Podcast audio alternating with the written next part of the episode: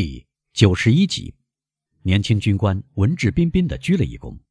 莫雷尔的一举一动都十分优雅，因为他孔武有力。先生，阿尔贝热情而潇洒地说：“的沙托勒诺男爵先生早就知道，让我认识您会使我多么愉快。您是他的朋友，先生就是我们的朋友。”很好，沙托勒诺说：“我亲爱的子爵，但愿必要时。”他会像为我尽力一样为您尽力。他究竟为您尽了什么力？阿尔贝问。哦，莫雷尔说，不值一提。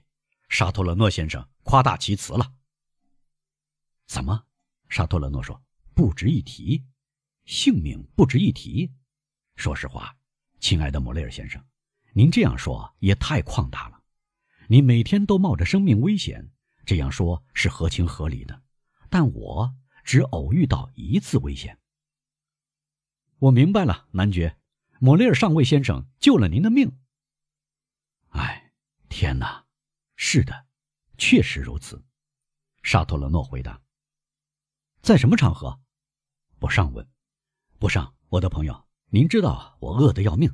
德布雷说：“别转到讲故事上去。”可是，博尚说：“我并不阻拦大家入席。沙托勒诺可以在饭桌上讲呀。”诸位，莫尔塞夫说：“现在还只有十点一刻，请注意，我们在等最后一位客人。”哦，不错，一位外交官。德布雷说：“一个外交官或者别的身份，我一无所知。我所知的是，我要是委托他为我办一件事，他会完成的令我非常满意。如果我是国王，我会马上封他为荣誉勋位获得者。”即使我能同时支配，颁发金羊毛勋章和嘉德勋章。既然还不能入席，德布雷说：“请像刚才那样倒给我一杯赫雷斯酒。”男爵，请给我们讲下去。你们大家知道，我一时心血来潮要到非洲去，这是您的祖先给您规划好的道路，亲爱的沙托勒诺。”莫尔塞夫恭维地说：“是的，但我怀疑你像他们一样。”要把基督从坟墓里解救出来，您说的对，不上。年轻贵族说：“这只不过是为了业余爱好，使枪弄剑罢了。”你们知道，自从我选来调停的两个证人，迫使我打断了我最好的一个朋友的手臂以后，我厌恶决斗了。当然，我指的是那个可怜的弗朗兹·德埃皮奈，你们都认识他。啊，是的，德布雷说：“那时你们决斗过。”什么事引起的？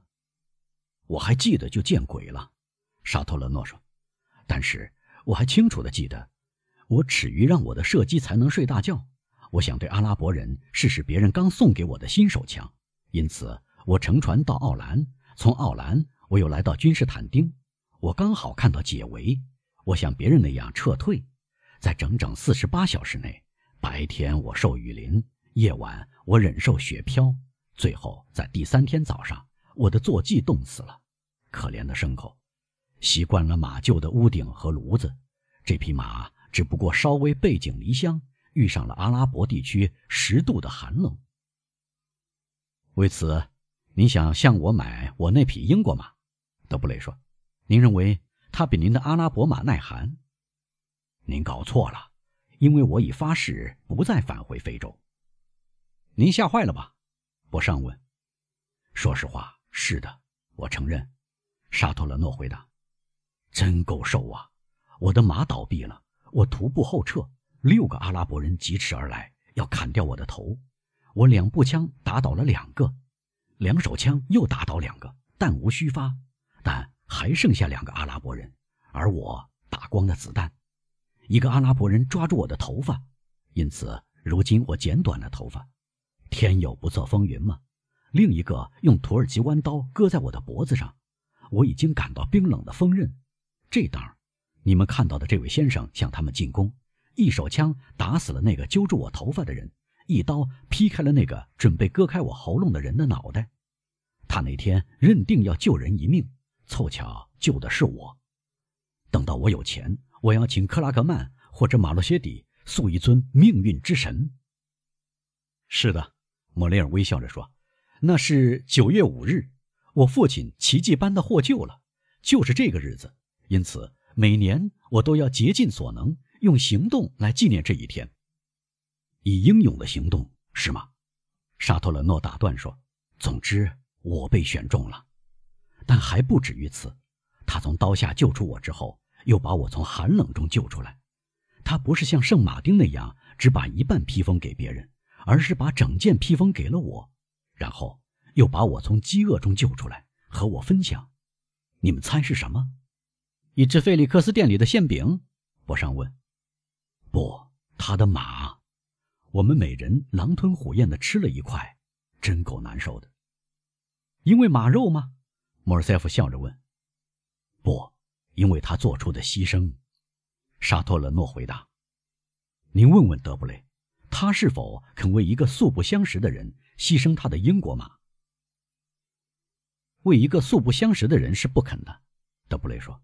为一个朋友，或许肯。我预感到您会成为我的朋友，男爵先生，莫雷尔说。而且我已经有幸对您说过，不管是不是英雄行为，不管是不是牺牲，这一天我要向厄运呈现一份礼物，以报答好运给我们家的恩惠。莫雷尔先生提到的这个故事，沙托勒诺继续说，等你们跟他有了更深的交情，有一天他会给你们讲述这个神奇的故事。至于今天，我们还是填饱肚子，而不是充实头脑吧。您几点钟吃早餐，二贝？十点半，准时吗？德布雷掏出表来问。哦，你们要给我五分钟的宽限，莫尔塞夫说，因为我呀，我也在等一个救命恩人。谁的？当然是我的。莫尔塞夫回答。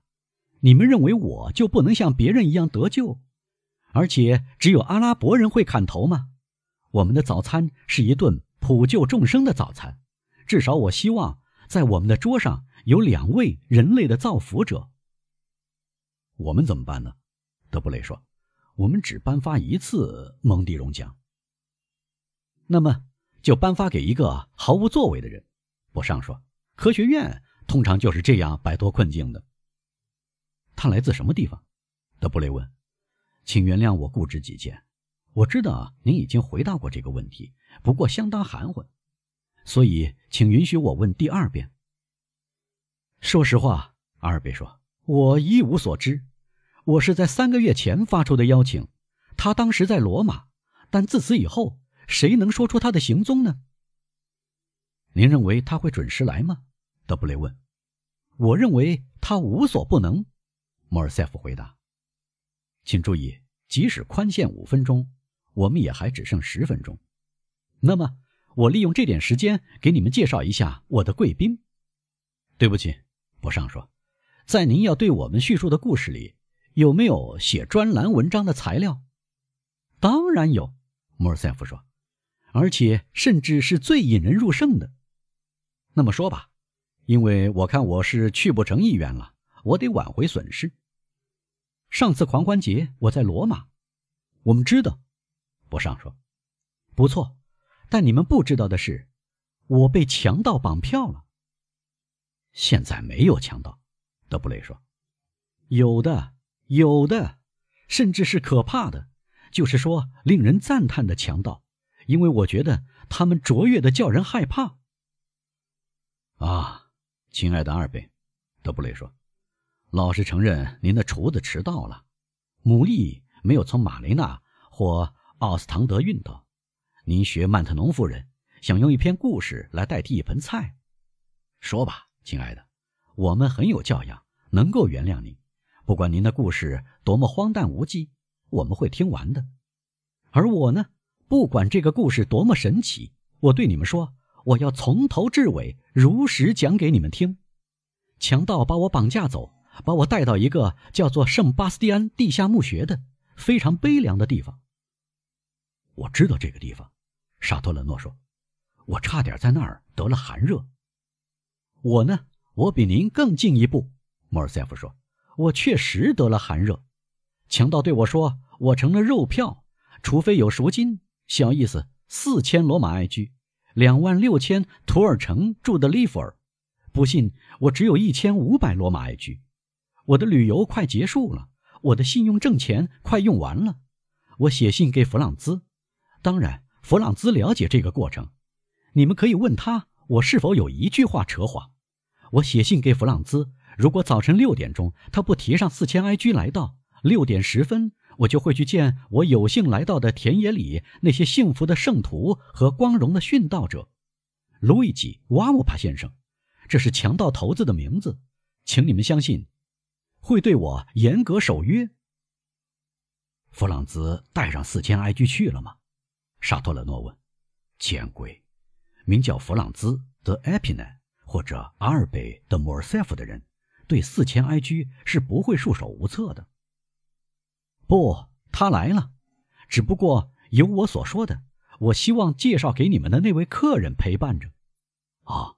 这一位先生难道是个杀死卡库斯的赫拉克勒斯、解救安德罗莫达的佩尔塞斯吗？不，这个人个子同我差不多。武装到牙齿吗？他连一根打毛线的针都没有。他来谈判您的赎金吗？他在强盗头子的耳畔说了两句话，我就自由了。强盗甚至对绑架你向他道了歉。